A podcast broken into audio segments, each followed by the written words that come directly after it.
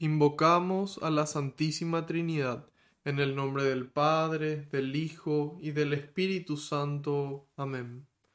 Señor, hoy noche de lunes, estamos aquí reunidos en tu nombre, y yo, Señor, quiero alabarte y glorificarte, porque tu amor y tu misericordia me alcanzaron. Quiero alabarte y glorificarte, Señor, porque solo tú eres santo, y tuyo es el poder, el honor y la gloria por siempre, Señor. Quiero alabarte y glorificarte, porque no nos tratas como merecen nuestras culpas. Quiero alabarte y glorificarte, Señor, porque por la santa cruz de tu Hijo redimiste al mundo entero por amor y con amor, Señor. Yo, Señor, en este momento, Quiero ser humilde como el publicano en el templo y pedirte perdón por todos mis pecados, de pensamiento, de palabra, de obra y de omisión. Te pido perdón, Señor, por aquellas cosas malas que hice y las buenas que dejé de hacer, y le invito a que cada uno haga lo mismo en este momento, en el silencio de su corazón.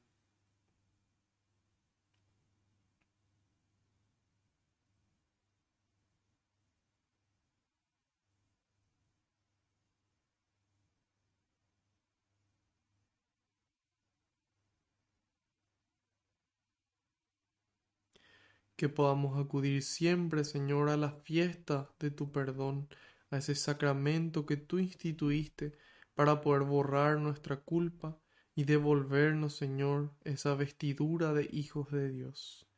En este momento, Jesús, quiero pedirte que tú vayas por delante, que se cumpla tu palabra, Señor, porque tú dijiste que donde dos o más se reúnan en tu nombre, Ahí vas a estar vos presente, Señor, y nosotros estamos aquí más de dos.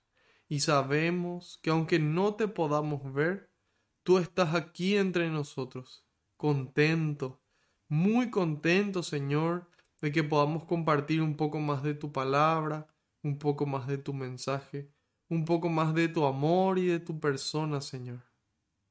Te pido, Jesús, nuevamente, que tú vayas por delante, que puedas allanar los caminos, que puedas arar la tierra de nuestra mente y nuestro corazón, para que esta semilla que se va a sembrar, que es tu palabra, pueda dar fruto y fruto en abundancia, en algunos el treinta, en otros el sesenta y en otros el cien por ciento, Señor. Frutos de amor, frutos dulces, frutos que permanezcan en los corazones de los que los reciben.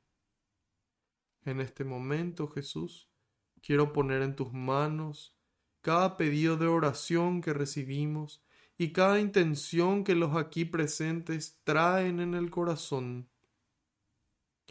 Todo en tus manos, Señor, lo ponemos en este momento, especialmente esa situación que nos angustia, aquello que nos preocupa, que nos roba la paz. Lo ponemos en tus manos junto con nuestras alegrías, nuestros sueños y nuestras vidas enteras junto a nuestras familias. Porque sabemos, Señor, que no existe lugar mejor que tus manos, y porque tú todo lo recoges con alegría y se lo entregas al Padre, para que Él nos conceda a cada uno esa gracia que estamos necesitando, a su debido tiempo y acorde a su voluntad. Glorias y alabanzas sean dadas a ti, por los siglos de los siglos. Amén. Ahora les pido que invoquemos todos juntos al Espíritu Santo, repitiendo después de mí. Espíritu Santo, vacíame de mí y lléname de ti hasta rebosar Espíritu Santo, vacíame de mí y lléname de ti hasta rebosar. Espíritu Santo, vacíame de mí y lléname de ti hasta rebosar.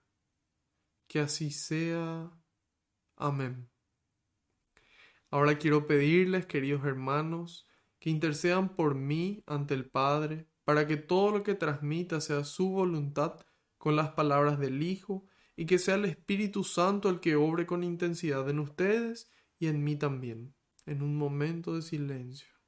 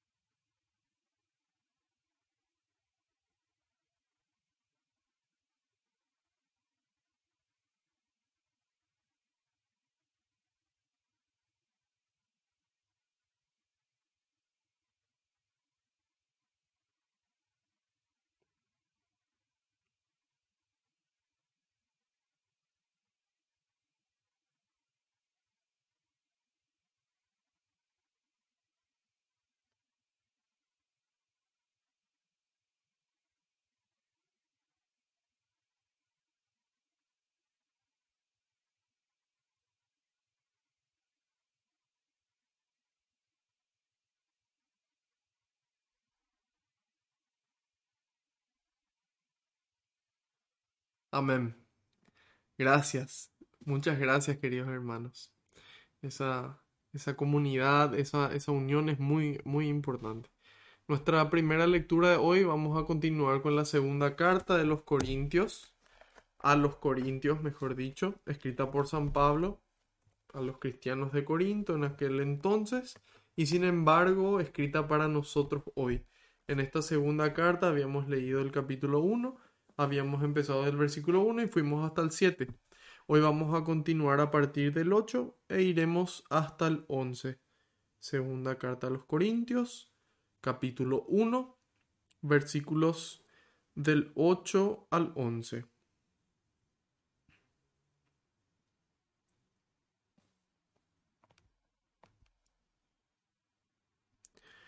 Hermanos, deseamos que conozcan algo de lo que nos tocó padecer en Asia.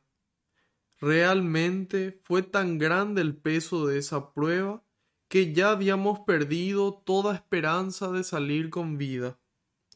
Sentimos en nosotros una sentencia de muerte y por eso fue solo que pero eso fue solo para que no confiáramos en nosotros mismos sino en Dios, que resucita a los muertos. Él nos libró de ese peligro de muerte tan grande y nos seguirá protegiendo. En Él hemos puesto nuestra esperanza y seguirá amparándonos siempre que ustedes nos ayuden con sus oraciones.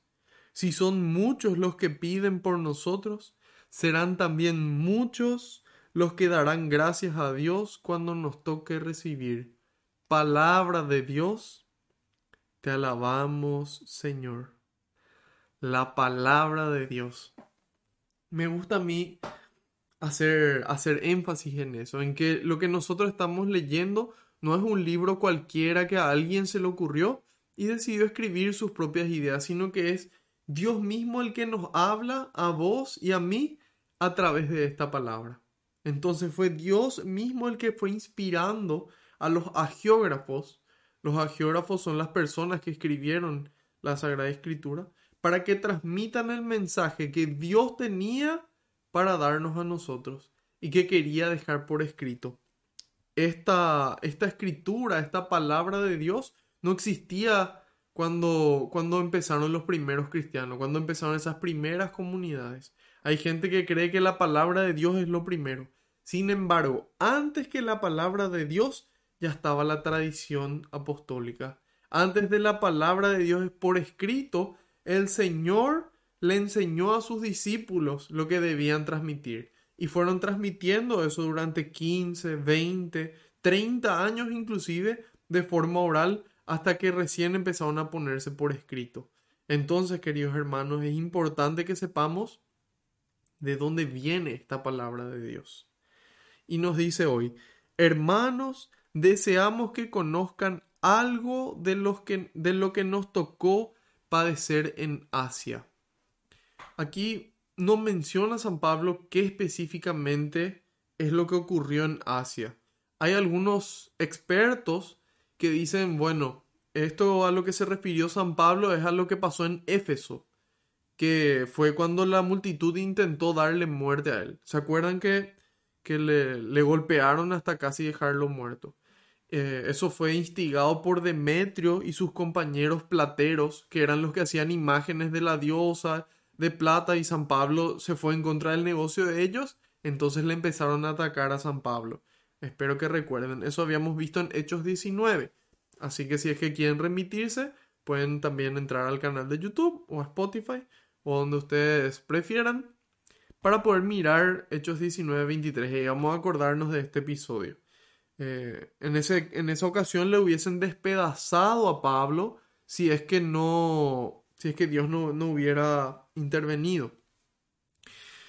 Después también hay, otros, hay otras opiniones más recientes que resaltan eh, un episodio que ocurre eh, después de esto, o antes, no estoy seguro, pero que se narra en, la, en, esta misma carta, en la segunda carta a los Corintios, en el capítulo 11, eh, que fue cuando Pablo fue azotado por los judíos, ocasión en la que también estuvo cerca de la muerte por, por dar testimonio de su fe. Y, y, pudiendo relacionarse con una experiencia o con la otra, no, no estamos seguros de cuál, porque Pablo no, no dijo. Entonces, eh, lo importante es qué es lo que ocurre, que él ahí tenía una sentencia de muerte. Una sentencia de muerte, que él ya estaba camino a la muerte inminente, sin embargo Dios muchas veces a través de las personas evita que, que pueda morir. Entonces aquí lo más, lo más importante son dos cosas, no, no cuál es la experiencia en sí, sino cuál es la actitud de San Pablo ante esas dificultades, cuál es la actitud de San Pablo. Y por qué Dios permitió de que San Pablo sea eh, golpeado hasta casi la muerte, que San Pablo sea azotado hasta casi la muerte. ¿Será por algún pecado que él cometió o por algún otro motivo diferente? Y ahí, aquí dice San Pablo en el 8, realmente fue tan grande el peso de esa prueba que ya habríamos perdido toda esperanza de salir con vida. Sentimos en nosotros una sentencia de muerte pero eso fue solo para que paguemos por nuestros pecados porque nos lo merecíamos. No, no dice eso, ¿verdad? No dice eso. Dice, para que no confiáramos en nosotros mismos, sino en Dios que resucita a los muertos. Entonces, dice el 10, él nos libró de ese peligro de muerte tan grande y nos seguirá protegiendo. Y hay gente que tal vez pueda reclamarle hoy a Dios y decirle, bueno, Señor, si es que vos puedes salvarnos de cualquier enfermedad, ¿por qué no, no nos salvaste ya de esta pandemia? ¿O, o por qué no le salvaste a este ser querido mío? ¿Por qué, ¿Por qué ya le llamaste a tu presencia? Tal vez podamos, podamos reclamarle. Sin embargo, es importante que nosotros tengamos bien claro una cosa. Nosotros estamos de paso en esta vida. Nosotros estamos solamente aquí mientras que el Señor nos regala un día más. Y estamos aquí para poder nosotros conservar la salvación que Cristo nos, que Cristo nos consiguió en la cruz. Y en la medida de lo posible para que en esta, en esta dimensión de vida podamos construir el reino de los cielos, ese reino de paz, alegría y justicia en el Espíritu Santo, dice San Pablo en la carta a los Romanos, capítulo 14, versículo 17. Entonces, para que nosotros en esta vida ya podamos experimentar el amor de Dios, podamos verle a Dios en la creación, podamos verle a Dios en el hermano, podemos, podamos verle a Dios dentro de nosotros mismos incluso y también para que eh, teniendo esta, esta naturaleza humana, esta naturaleza frágil, podamos dar una respuesta de amor a Dios, que por amor nos creó. Y entonces, Dios permite estas pruebas porque siempre tiene el poder de quitar una bendición más grande. Y porque Él nos creó libres, muchas veces nuestros sufrimientos son consecuencia de la libertad del otro. Muchas veces nuestros sufrimientos son consecuencia de nuestros, de nuestros propios, de nuestra propia libertad y de nuestras propias decisiones. Entonces, generalmente Dios deja que las cosas transcurran su curso aunque a veces Él interviene milagrosamente por algún motivo. En su infinita sabiduría Él dice, bueno, en este momento conviene que yo intervenga. A veces para aumentar nuestra fe, a veces gracias a nuestra fe que Él escucha nuestras oraciones. Entonces ahí hay, hay un misterio que no terminamos de entender, porque es más grande que toda nuestra, nuestra inteligencia. Y dice, Él nos libró de ese peligro de muerte tan grande y nos seguirá protegiendo. Como dijimos, lo importante aquí es saber que estamos de paso y que lo importante es que vamos de vuelta hacia el Padre en la medida en la que nosotros vivimos como Cristo nos pidió que vivamos y que Dios por sobre todo nos libró de la muerte para siempre. Cristo en la cruz clavó la deuda que nosotros teníamos. Nosotros le debíamos a Dios todo, ¿Por qué? Porque nosotros le fallamos libre, voluntariamente, conscientemente. ¿Y qué pasó? Nosotros al fallarle a Dios, no tenemos forma de devolverle lo que nosotros, el daño que nosotros le hacemos, el, ese, ese sentimiento de tristeza, esa ofensa que nosotros le hacemos. No tenemos forma de pagarle. Entonces, ¿qué hizo Cristo? En la cruz se llevó, dice San Pablo, todas las deudas que nosotros teníamos, todos los pecados de la humanidad, desde el primero hasta el último, cuando Él vaya a venir, Cristo cargó en la cruz. Solamente que depende de nosotros dar una respuesta a, ese acto de amor que el, que el Señor hizo por nosotros.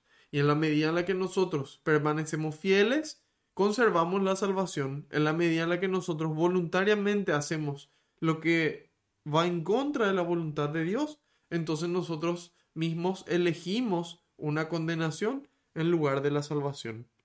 Y dice, Él nos libró de ese peligro de muerte tan grande.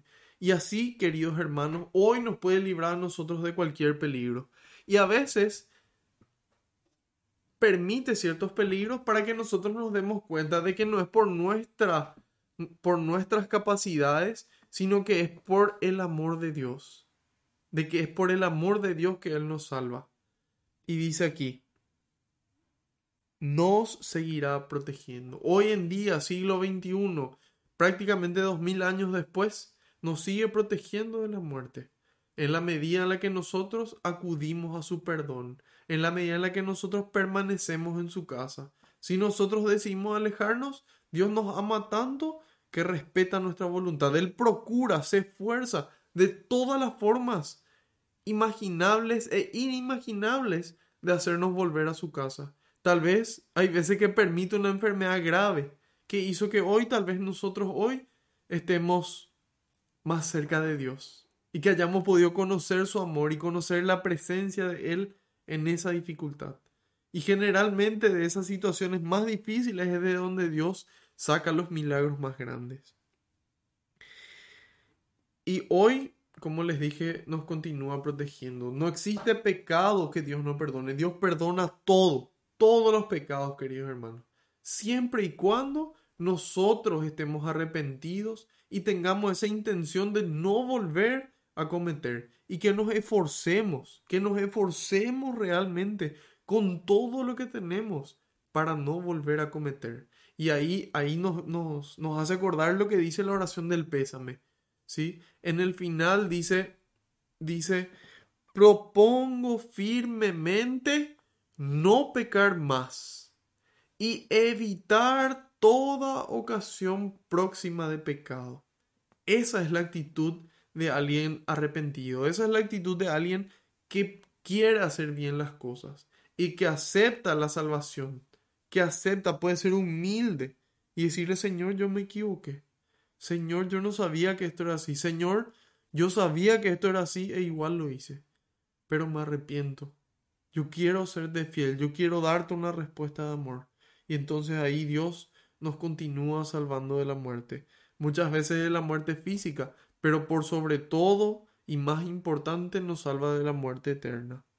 En Él hemos puesto nuestra esperanza, no en nuestros conocimientos, no en nuestros recursos, sino en Él, en Él.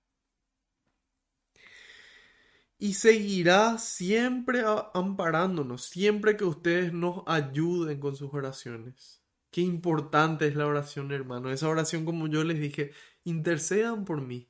Esa oración Dios la escucha. Dios escucha y vuelve a enviar. Hoy, hoy día, hace, hace un tiempito, me escribió una, una señora y me contó que, que gracias a la invitación que habíamos hecho para confirmación para adultos, se había ido ella, empezó la, la catequesis de confirmación. Ella pensó que ese primer día ya se iba a confirmar. Ahí recibió la sorpresa de que era una formación. Luego empezó a irse también la pareja de ella, con quien vivía y con quien tenía ya dos hijos. Luego de, continuar su formación, ya hicieron, pidieron el, el bautismo de sus dos hijos. Y ahora, Dios mediante y por delante, van a casarse por iglesia. Y también van a poder ellos empezar a servir. Ellos van a ser los encargados de poder dar la, la formación a la, a la iniciación a la vida cristiana. Entonces ahí nos damos cuenta cómo Dios escucha. Yo, yo siempre le pido, envía Señor más obreros a la viña, porque la cosecha es grande y los trabajadores son pocos. Y Dios nos escucha. Dios nos escucha. Y muchas veces nos regala lo que le pedimos a su debido tiempo. Entonces, queridos hermanos, yo les quiero pedir, así como el Papa les pide a, todos los fieles, a nosotros, la iglesia, que recemos por él. Yo les pido a ustedes que, que recen por mí, para que pueda seguir siempre fiel a la iglesia y sirviéndoles a ustedes en la medida en la que, en la que Dios me llame a servir de esta forma. Y dice, si son muchos los que piden por nosotros, serán también muchos los que darán gracias a Dios cuando nos toque recibir. Y de esa forma cerramos. Entonces, dice que lo importante no es la experiencia en sí, sino cómo nosotros vivimos esa experiencia, cómo nosotros estamos viviendo esta pandemia, cómo vos y yo vivimos esta pandemia. Por ejemplo, entonces vivimos confiados en Dios, confiados en que si Dios permitió es porque Él está sacando bendiciones mucho más grandes de esta situación. Y porque además de eso, nos, de cierta forma nos recuerda de que somos limitados y de que existe alguien que necesita. Mucha gente tal vez ya estaba tranquila con sus vidas y la pandemia vino a sacudirnos a todos, vino a despertarnos a todos. Entonces, mucha gente empezó a volver a irse de vuelta a la iglesia y empezó a volver a acercarse a Dios. Volvieron a, salir de su realidad y empezaron a verle al prójimo, aquel que necesita, que necesita oxígeno, medicamentos, comida, cariño, atención. Entonces, la actitud con la que nosotros encaramos es confiados en Dios, confiados en Dios y sabiendo de que Él por algo permite de que Él por algo permite. Y que en la medida en la que nosotros aceptemos su salvación, aceptemos su amor, vamos a poder nosotros recibir grandes bendiciones aquí en la tierra. Que en la medida en la que permanezcamos unidos y muchos pidamos por estas intenciones, pidamos por nuestros gobernantes, pidamos por el mundo entero, muchos vamos a darle gracias a Dios.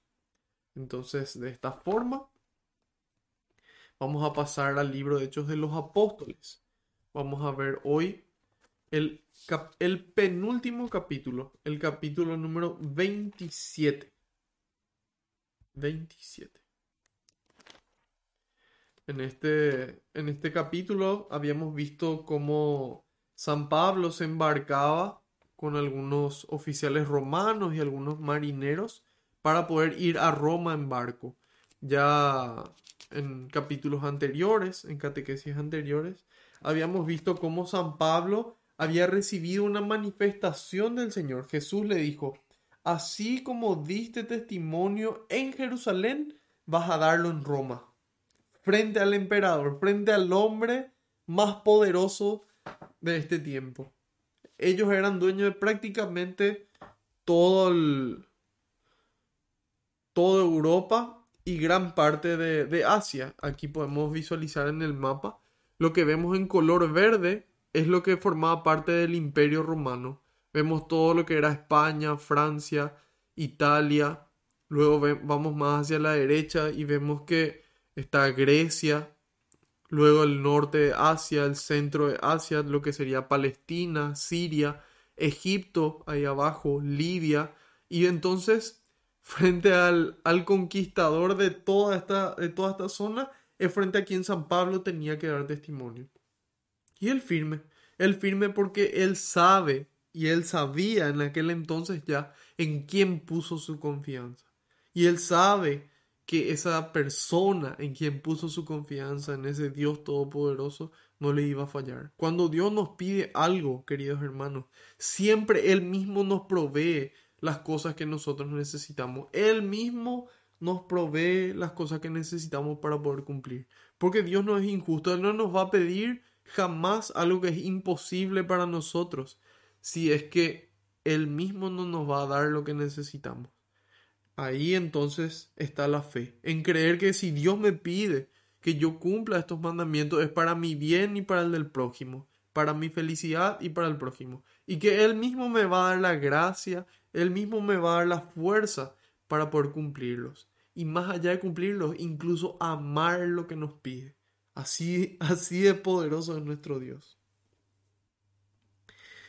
Vamos a, a ver hoy esta, esta segunda mitad habíamos visto de que al zarpar parecía de que, de que los vientos le iban a hacer llegar, luego se empezó a dificultar la llegada y que San Pablo había avisado de que no era conveniente hacer el viaje. Sin embargo, ellos confiaron más en sus marineros, confiaron más en los hombres que en la palabra que Dios manifestaba a través de Pablo.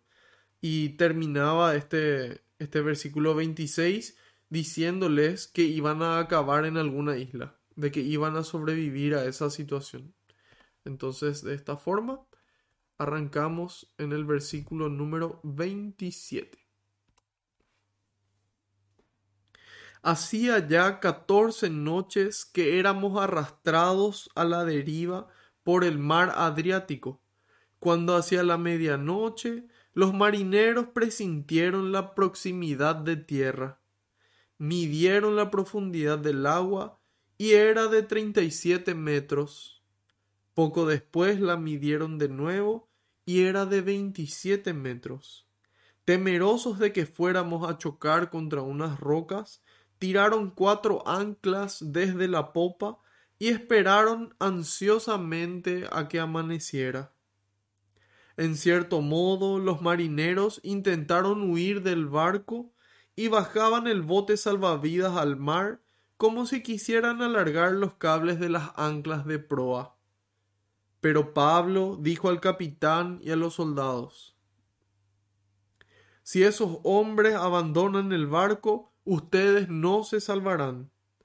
Entonces los soldados cortaron las amarras del bote y lo dejaron caer al agua. Como aún no amanecía, Pablo los invitó a que se alimentaran, diciéndoles, Hace catorce días que no tomamos nada, no hacemos más que esperar y permanecemos en ayunas. Si quieren salvarse, ¿por qué no comen? Les aseguro que ninguno de ustedes perecerá y ni siquiera uno de sus cabellos se perderá. Dicho esto, tomó pan, dio gracias a Dios delante de todos, lo partió y se puso a comer. Los otros se animaron y al fin todos se pusieron a comer. En total éramos 276 personas en el barco. Una vez satisfechos, tiraron el trigo al mar para reducir el peso del barco.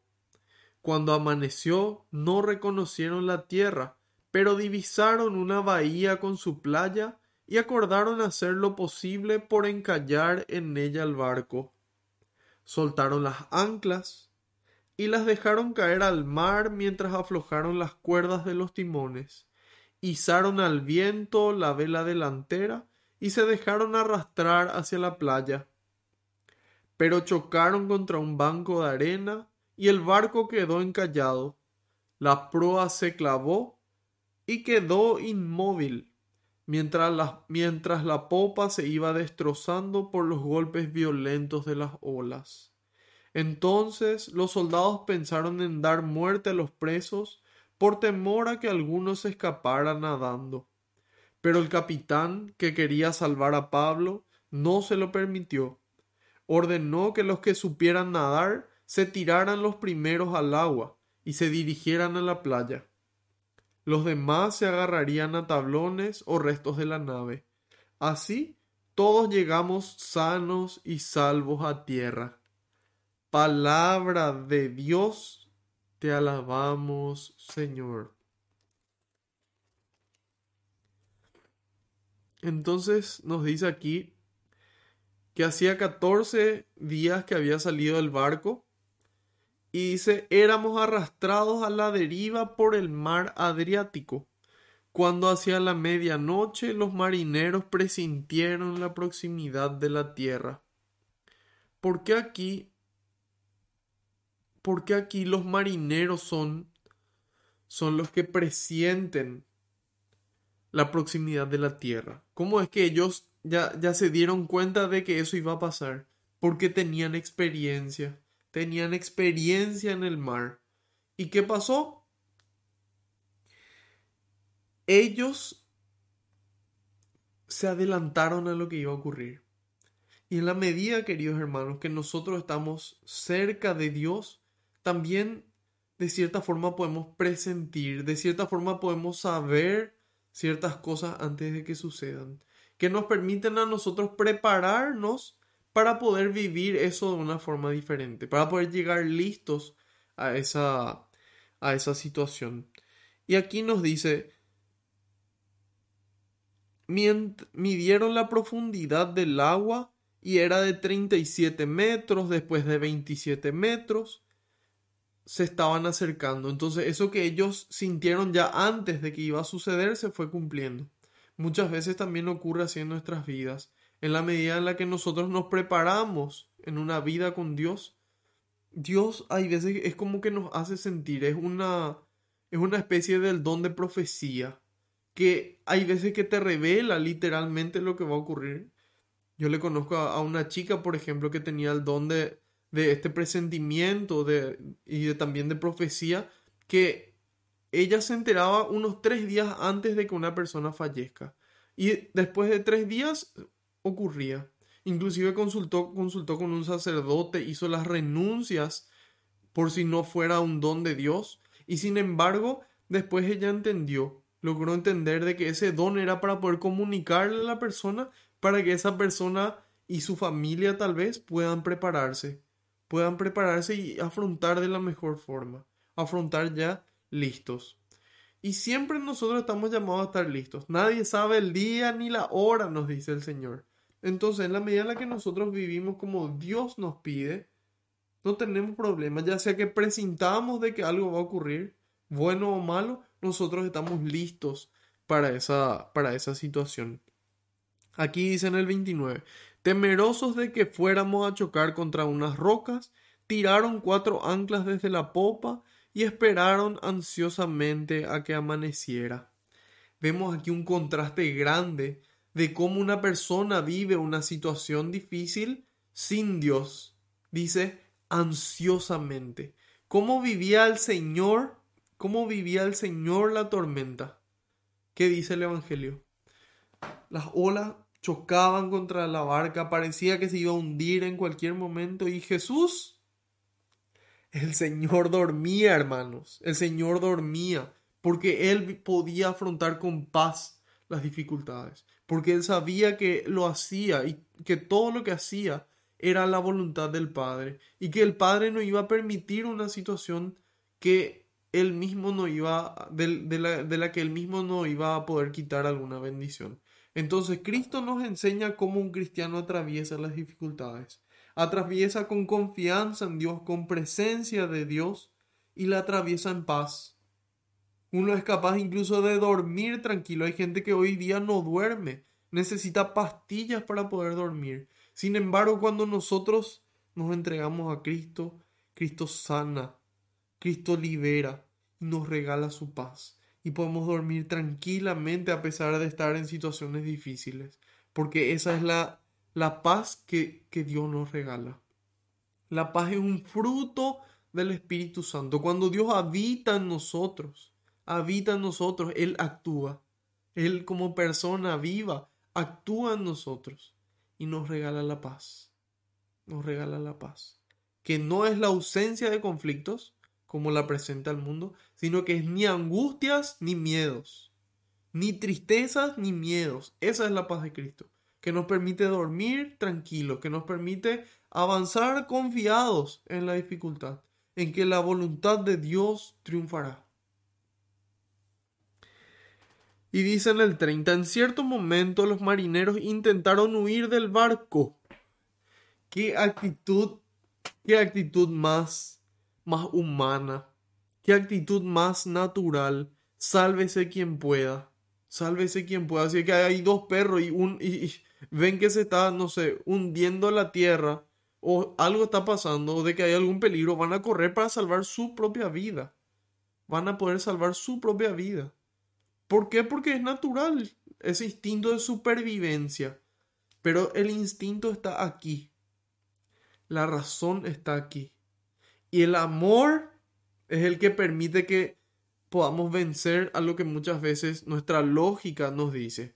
¿Por qué? Porque imagínense si Cristo decía, bueno, yo quiero salvar mi vida. Si todas estas personas pecaron, no es su problema. Yo nací sin pecado, yo no cometí el pecado, me pasé haciendo el bien. Sin embargo, Cristo dice, nadie me quita la vida, yo la entrego, yo tengo autoridad para darla y recobrarla, dice el Señor. Entonces Él nos da el ejemplo del amor, de ese salir de uno mismo, de entregar mi vida por el otro. El que quiera salvar su vida la perderá, dice el Señor. ¿Por qué? Porque eso te lleva a un egoísmo. A ver acá nomás. Yo, yo y después un poco más. Yo y mi familia y hasta ahí llevo y mis amigos y suficiente. Y el resto no es mi problema. No, queridos hermanos. No. Cristo quiere que nosotros levantemos la cabeza y, y le veamos al prójimo y nos hagamos prójimo, que nos acerquemos a ayudar que salgamos, que demos de nuestro tiempo, de nuestra vida, de nuestros recursos, nuestro dinero, nuestros conocimientos, todo nuestro ser para amar. Y entonces ahí yo dejo de huir. Yo no me salvo, yo no. Si yo tengo que entregar mi vida, yo la entrego para que el otro se salve. En las películas solemos ver que el héroe entrega su vida para que los otros se salven, no para que se salve su ciudad o para que se salve su novia, su esposa, su, su, su persona amada. Entrega su vida y nosotros, wow, y le admiramos al superhéroe. Sin embargo, nosotros, cada uno, vos y yo, somos actores de nuestra propia vida.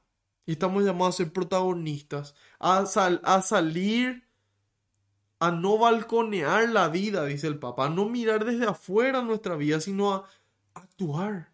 A decir, esta es mi vida. Si yo quiero amar, yo voy a amar.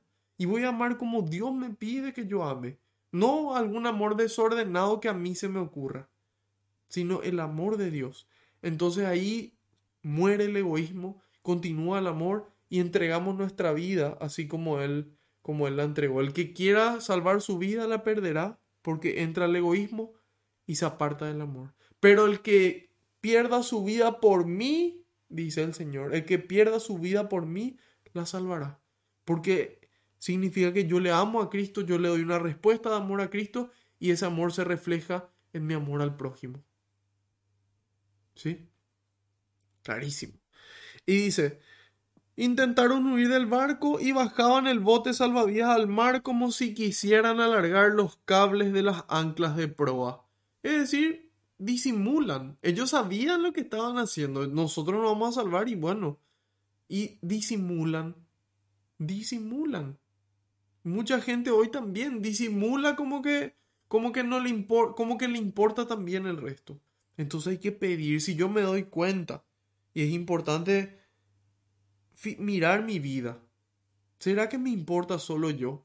Y no, no caer en la culpa y quedarme en la culpa, sino de la culpa pasar al arrepentimiento y de ahí con la gracia cambiar y pedirle a Dios, Señor, yo quiero amarte más, Señor, yo quiero verle a mi prójimo como si fuera realmente mi prójimo, como si fueras vos mismo. Y ahí Dios, tarde o temprano, nos va, nos va a regalar ese don. Y dice 30, en el 31, pero Pablo dijo al capitán y a los soldados, si esos hombres abandonan el barco, ustedes no se salvarán. Pablo le ve a los marineros que era sálvese quien pueda, bueno, nos escapamos en el bote. Y Pablo dice, si ellos escapan, ustedes no se salvan. ¿Y por qué puede ser eso? Es porque, porque Dios dijo, bueno, en su profecía, se salvan todos. Y si no se salva uno, entonces no, ya no. Es difícil que, que, sea, que sea así, porque Dios nos revela su voluntad a través de su palabra. Y en la primera carta a Timoteo capítulo 2 versículo 4 nos dice San Pablo, Dios quiere que todos se salven.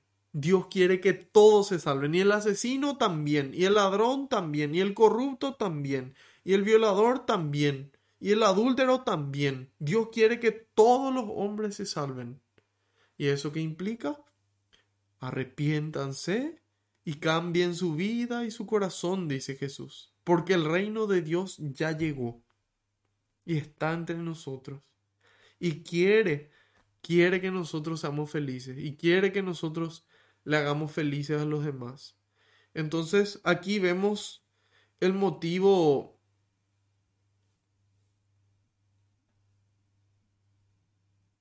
aquí vemos el motivo de por qué de por qué no puede ser así, de que, de que era o se salvan ellos o no se salva nadie. No, Dios quiere que todos se salven. Pero, ¿qué ocurría? Que estos marineros eran los que tenían el conocimiento para poder ayudarles a salvarse. Eran ellos los que conocían el barco y conocían el mar. Y ahí radica la importancia de los que conocen, de los que tienen experiencia, así como estos marineros ayudaron a que todo este barco se salve, nosotros necesitamos de un guía espiritual, de alguien que nos guíe por el camino de Dios, que nos guíe de vuelta al cielo. Y esos guías, queridos hermanos, evidentemente son los que nos ayudan a mantenernos en el camino de Dios, a mantenernos en el camino de Dios y no desviarnos ni a izquierda ni a derecha, ni a izquierda ni a derecha. Entonces, ahí nos damos cuenta de la importancia de un guía espiritual. Y estos guías espirituales, ¿de, de, dónde, dónde podemos encontrarlos? Por supuesto que en la iglesia. Porque Cristo fue el que lo instituyó así. Fue Cristo el que lo instituyó. Y vamos a ver un poquito más adelante en qué, en qué parte lo, lo instituyó y cómo él, cómo él lo quiso. Entonces, aquí vemos la importancia de tener alguien que nos guíe de tener un sacerdote, de tener un guía espiritual que nos guíe por el camino de Dios y no nos permita desviarnos ni a izquierda ni a derecha. Y dice, entonces los soldados cortaron las amarras del bote y lo dejaron caer al agua. Ahí decidieron escucharle a Pablo y atiendan lo que dice San Juan Crisóstomo. Él dice, aquí el texto muestra que los marineros habrían huido ya que no creyeron las palabras de Pablo. No creyeron las palabras de Pablo. Pablo habría dicho en su profecía, todos nos vamos a salvar, pero el barco se va a destruir. Pablo dijo eso, Pablo profetizó eso. Ellos no le creyeron y bueno, se fueron nomás por su cuenta. Por eso Pablo dijo, pero el centurión creyó junto a los soldados. Los romanos que estaban ahí le creyeron a Pablo, por eso ordenaron cortar las, las ataduras y se perdió el bote, se quedaron los marineros con ellos. Y dice, no es que su escape hubiera condenado al resto, dice Crisóstomo, dijo esto para detenerlos, para que la profecía no se rompiera. Vea cómo a ellos, como si estuvieran en una iglesia, Pablo les enseña el amor a la sabiduría que los aleja de los peligros. El amor a la sabiduría nos aleja de los peligros. No le creyeron a Pablo por providencia, para poder creerle después de la experiencia de los hechos como sucedió. Muchas veces ocurre así, nosotros no escuchamos lo que Dios tiene para decirnos, cómo vivir nuestra vida personal, cómo vivir nuestras amistades, cómo vivir nuestra relación de noviazgo, nuestro matrimonio, cómo vivir nuestro trabajo, cómo gobernar. No le hacemos caso, cómo debemos estudiar, cómo debemos actuar como ciudadanos. No le hacemos caso. Dios nos dice, y sin embargo después, con la experiencia, muchas veces terminamos aprendiendo. La sabiduría, a diferencia de la inteligencia, es el que no es el que aprende por su costilla. Si es que yo me equivoco y vuelvo a equivocarme y vuelvo a equivocarme, significa que no aprendí. Eso significa que ni siquiera inteligente fui. Hasta los animales aprenden. Sin embargo, nosotros muchas veces repetimos y repetimos el error. Entonces el inteligente aprende de su propio sufrimiento, de su propio dolor. Pero el sabio aprende ya del dolor ajeno, no necesita el sufrir. Él puede creer en lo que Dios le dice y se evita muchísimos sufrimientos. Entonces, dice aquí, Pablo les enseña el amor a la sabiduría, el amor a la sabiduría que viene de Dios. El amor a la sabiduría. Entonces, en la medida en la que nosotros hacemos caso a los mandamientos, querido hermano. Le amamos a Dios sobre todas las cosas y al prójimo como a nosotros mismos. No tomamos el nombre de Dios en vano. Vivimos en la verdad. Santificamos las fiestas. ¿Sí? Santificamos la fiesta cada día nuestra vida como una fiesta, como una fiesta organizada por Dios. Honramos a, nuestra, a nuestro padre y nuestra madre, no matamos, no cometemos actos impuros. ¿Sí? no robamos, no decimos mentiras, no deseamos a la mujer del prójimo ni ninguna de, sus otras cosas. No es que nosotros estamos haciéndole feliz a Dios. A nosotros no va. Sí, por supuesto que le estamos haciendo feliz a Dios. Pero los principalmente beneficiados somos nosotros. Somos nosotros los que vamos a llevar una vida de bien y que vamos a poder dormir siempre con la conciencia tranquila, sabiendo que le hicimos el bien al prójimo y a nosotros mismos y que fuimos agradables a Dios y también al resto, a aquellos que buscan el bien. Entonces ahí nos damos cuenta de esta importancia de escuchar la palabra de Dios. Aquí no le escucharon a Pablo y Dios permitió que ocurra algo más para que ellos puedan darse cuenta de que Dios siempre dice la verdad, de que la palabra de Dios se cumple. Siempre que Dios promete algo, Dios cumple. Cuando Dios promete algo, Dios cumple. La palabra de Dios tiene poder infinito. Infinito. Y entonces ahí nos damos cuenta. Pablo les había dicho no viajen y después les dijo, bueno, todos van a salvarse y ellos no querían escuchar. Sin embargo, se cumplió. Se cumplió la palabra de Dios. Y dice en el 33, como aún no amanecía, Pablo los invitó a que se alimentaran, diciéndoles, hace catorce días no comemos hace 14 días no comemos. No hacemos nada más que esperar y permanecemos en ayunas. Si quieren salvarse, ¿por qué no comen? Y hoy nos preguntan nosotros, si quieren salvarse, ¿por qué no comen? Si quieren salvarse, ¿por qué no comen? Jesús dijo, capítulo 6, sermón eucarístico, Evangelio de San Juan, al terminar Hecho de los Apóstoles, vamos a entrar al Evangelio de Juan, a ese Evangelio del amor, a ese Evangelio espiritual y súper fuerte. Es muy intenso ese Evangelio. Y ahí, en, en este Evangelio de San Juan, él narra en el capítulo 6, en los versículos del 48 al 58, Jesús dice, yo soy el pan de vida. Yo soy el pan de vida. Sus antepasados comieron el maná en el desierto, pero murieron. Aquí tienen el pan que baja del cielo, para que lo coman y ya no mueran, para que esa esclavitud del pecado que lleva a la muerte, Romanos 6:23, el salario del pecado es la muerte eterna. Él dice, eh, para, yo soy el pan bajado del cielo para que lo coman y ya no mueran. Yo soy el pan vivo que ha bajado del cielo. El que coma de este pan vivirá para siempre.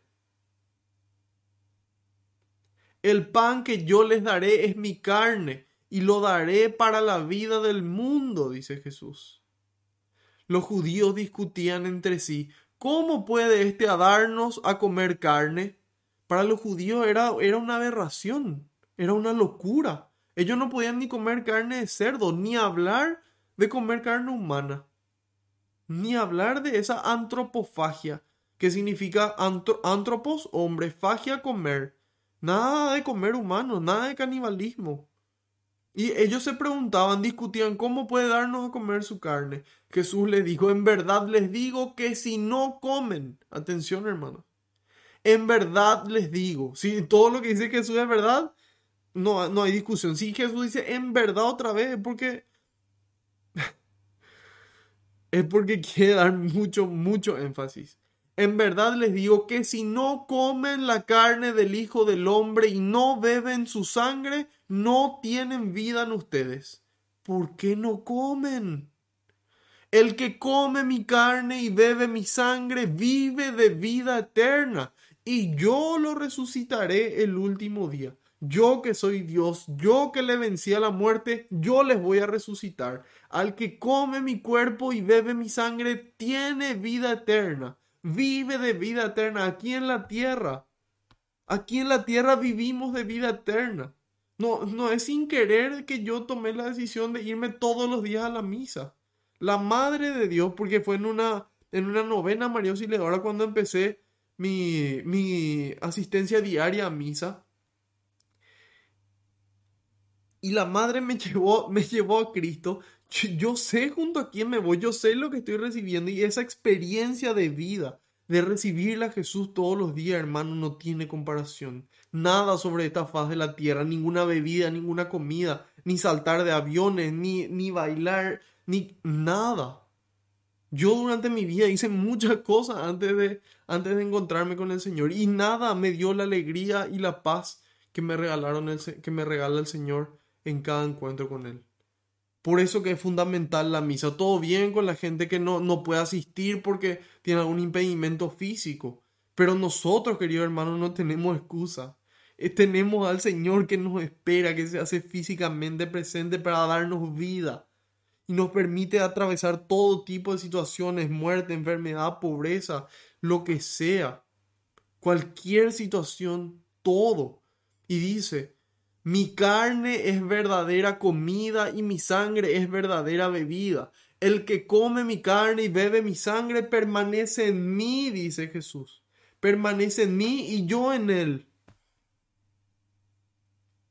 Como el Padre que es vida me envió, como el Padre que es vida me envió y yo vivo por el Padre, así quien me come vivirá por mí.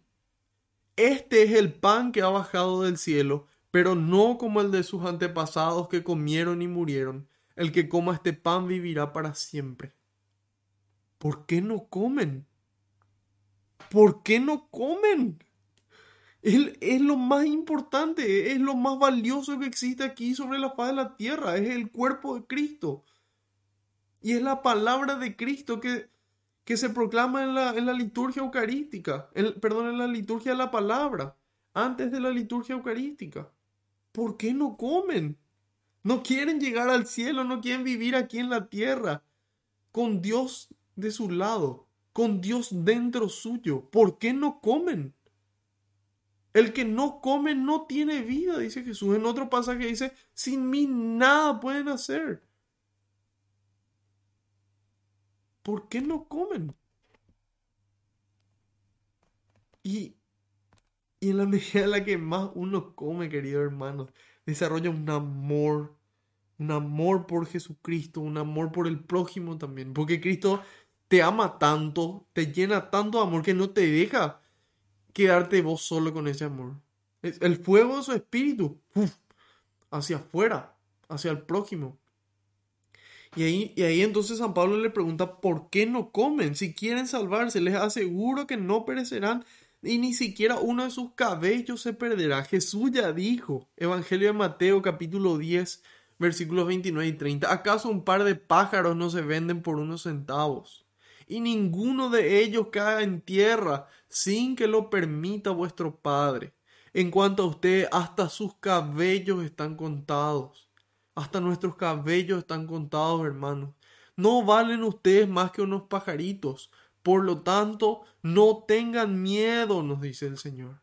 ¿Cómo vamos a temerle a una pandemia? ¿Cómo vamos a temerle a un gobierno corrupto o lo que sea? Nosotros estamos con Cristo, hermanos. Nosotros comemos el pan vivo bajado del cielo. Dios es amor y nos hacemos uno con Él. ¿A qué le vamos a temer? ¿A quién le vamos a temer? Hasta nuestros cabellos están contados. Nada pasa en nuestras vidas sin que Dios permita. Entonces es cuestión de preguntarse por qué Dios permite. ¿Qué me está queriendo decir Dios? ¿Qué me está enseñando? Todo el tiempo Dios nos está hablando. Todo el tiempo. Entonces el problema es que nosotros no escuchamos. No vemos, no intentamos ver qué es lo que Dios nos muestra. O intentamos que Dios nos muestre lo que nosotros queremos ver. Y ahí entra la humildad. Es decir, Señor, yo no sé todo, pero tú lo sabes todo. Señor, mi amor es limitado, pero tu amor es infinito. Tu amor es personal hacia mí, es infinito. Por mí te subiste a esa cruz. Yo sé que jamás, nunca me vas a pedir algo que va, que va a ir en contra, en contra mía y de mi salvación y de mis hermanos. Entonces, ahí es donde entra esta, esta actitud de escucha. Y dice, dicho esto, tomó pan, dio gracias a los que prepararon el pan y con mucha vergüenza lo comió en silencio. No, ¿verdad, queridos hermanos? No dice que, que en voz baja hizo eso. No, frente a todos, dice, contento, aprovechando una oportunidad más para hablar de su Dios. No es, ah, en la mesa no se habla de religión. Por supuesto que sí. Claro que sí. Y en la medida en la que no se habla ni de religión ni de política, cada vez estamos peor. Por supuesto que hay que hablar. Pero hay que hablar con amor, hay que hablar con paciencia, hay que hablar con fundamento. Y entonces así podemos llevar a Dios en la mesa, en la calle, en todos lados. Y San Pablo dice, dio gracias a Dios delante de todos. Delante de todos. Hay gente que en el shopping nos anima a hacer un nombre del Padre para poder bendecir su comida y darle gracias a Dios por otra comida deliciosa que probablemente nos está regalando. O no tan rica, pero igual alimenta nuestro cuerpo. Y dice, en el 36. Los otros se animaron y al fin todos se pusieron a comer. Qué importante es el ejemplo, hermanos. Qué importante es el ejemplo. En la medida en la que la gente ve, la gente cree y la gente quiere y se siente atraída hacia Dios y hacia su iglesia y hacia, y hacia Cristo. Cabeza visible, cabeza, cabeza invisible ya de esa iglesia. La iglesia es el cuerpo de Cristo. Entonces ahí nos damos cuenta del, del poder, del poder del ejemplo. Hasta ahora tenemos eh, varias lecciones ya aprendidas en una catequesis tan corta. Y dice en total éramos 276 personas en el barco. Una vez satisfechos, tiraron el trigo al mar para poder reducir el peso del barco. Antes no estaban comiendo, antes no se alimentaban, lo único que hacían era esperar ansiosamente. Sin embargo, después de comer, bueno, ahí pudieron aliviar el peso, sacar fuera las cosas, porque en el barco eh, tenían que tener el menor peso posible, porque iban a chocar contra tierra o contra una roca, y en la medida en la que más liviano sea, menos impacto tiene. Y así también, cuanto más cargados estamos nosotros y chocamos contra alguna situación, más nos afecta. En cambio, en la medida en la que más livianos estamos, con menos cosas dentro nuestro, y solamente Cristo, entonces el impacto es más ligero. ¿Se dan cuenta, hermanos? Cómo hasta, hasta en la física, en la naturaleza podemos entender un mensaje de Dios. Y dice, cuando amaneció no reconocieron la tierra, pero divisaron una bahía con su playa y acordaron hacer lo posible por encallar en ella el barco. Soltaron las anclas y dejaron caer al mar mientras y las dejaron caer al mar mientras aflojaron las cuerdas de los timones. Izaron al viento la vela delantera y se dejaron arrastrar hacia la playa.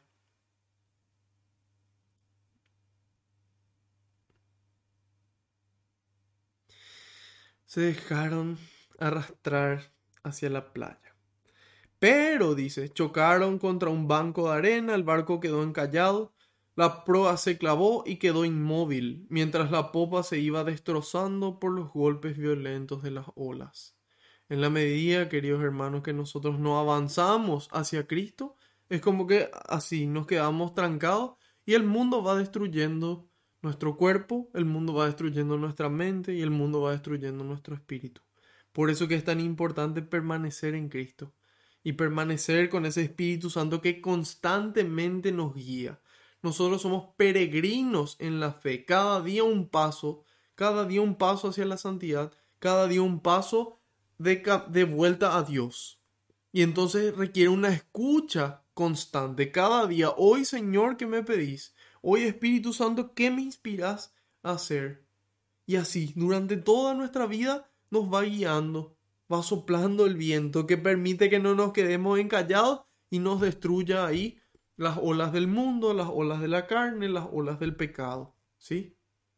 Dejémonos guiar por el viento del Espíritu que nos lleva de vuelta a esa patria celestial, a esa playa eterna, a esa playa eterna. Ni las playas del Caribe, ni las más hermosas del mundo se comparan con lo que Dios tiene preparado para nosotros.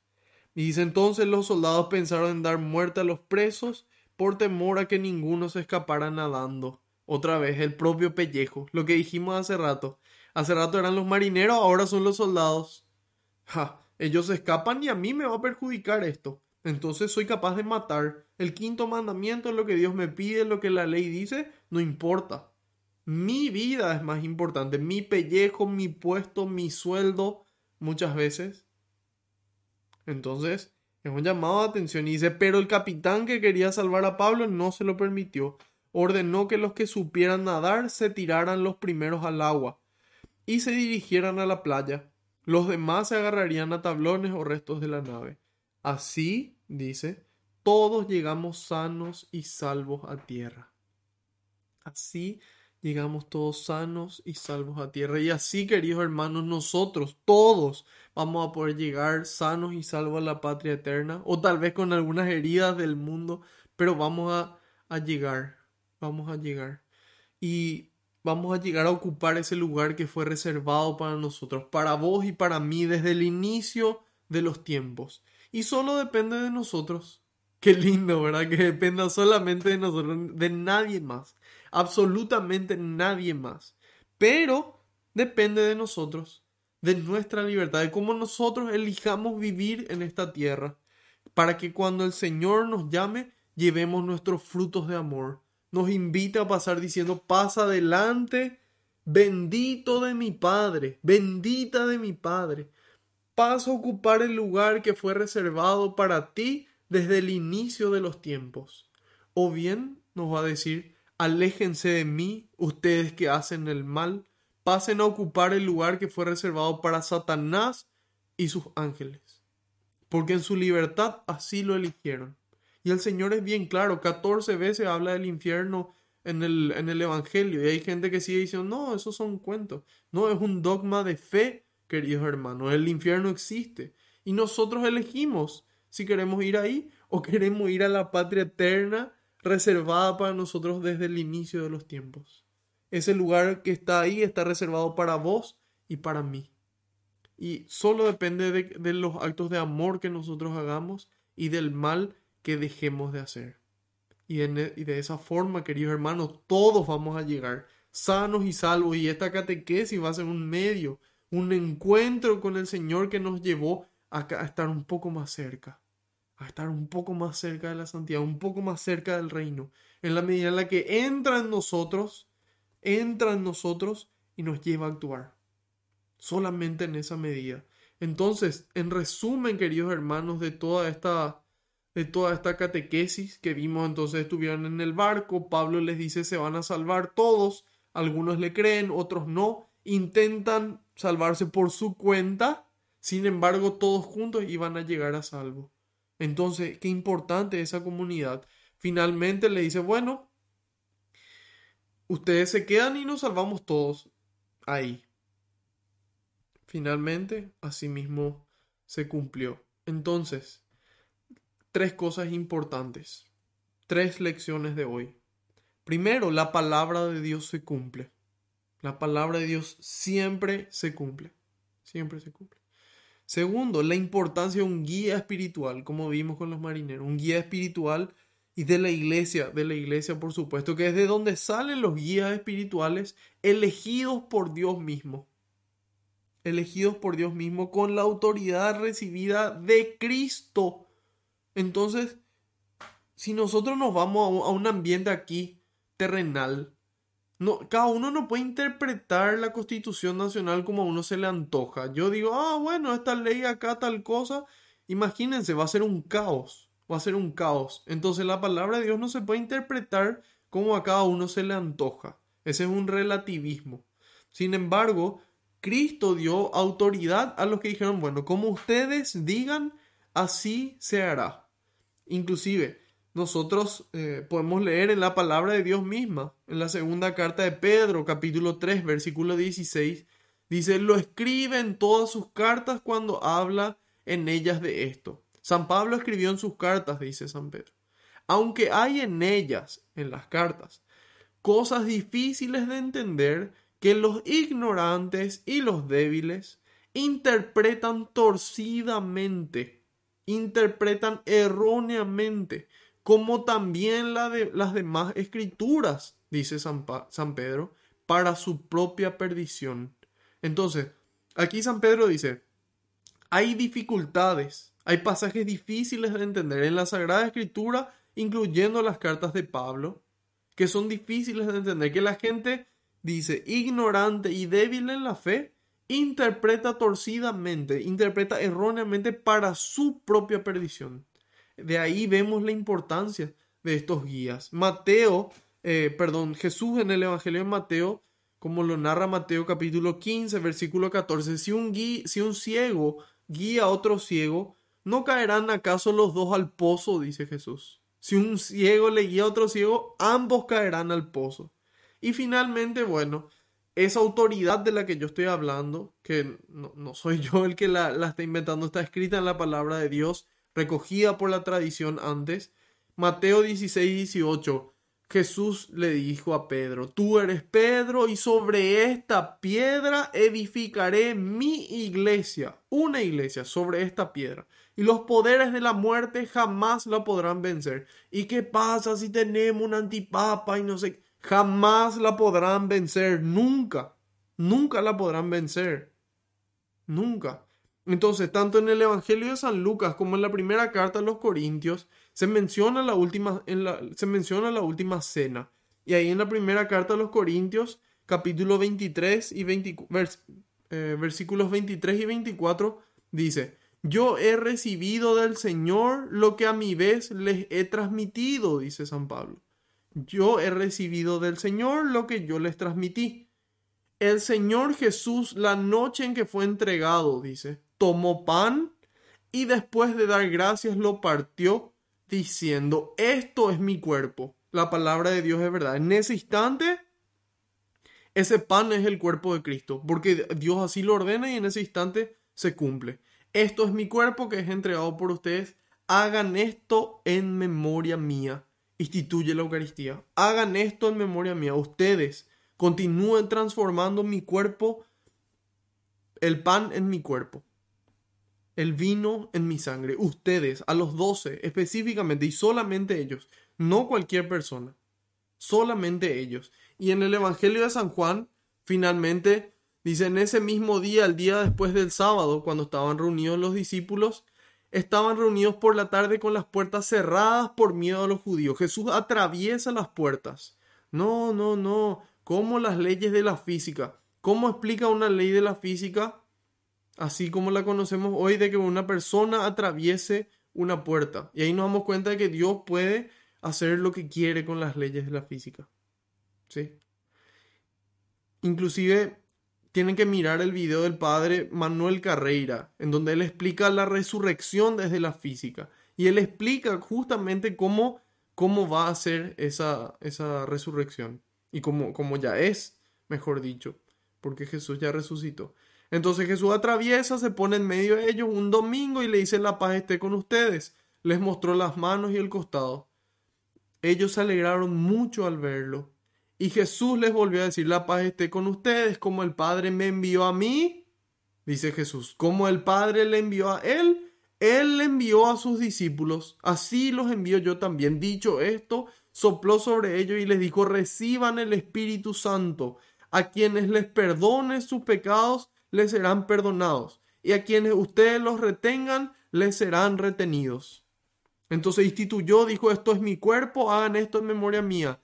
¿A quién? A sus doce, a sus once en ese momento discípulos, a los once apóstoles. Después le dice, a quienes ustedes le perdonen, les quedarán perdonados. Entonces fue Cristo el que instituyó el papado de Pedro, el que instituyó su iglesia, su única iglesia, el que a quien a dio el poder de consagrar a los discípulos y a quien les dio el poder de perdonar los pecados a los discípulos, a esos once apóstoles que después se fue trasladando a través del, sacerdocio hasta llegar a hoy día. Entonces, dijimos, la palabra de Dios se cumple. Segundo, tener un guía espiritual.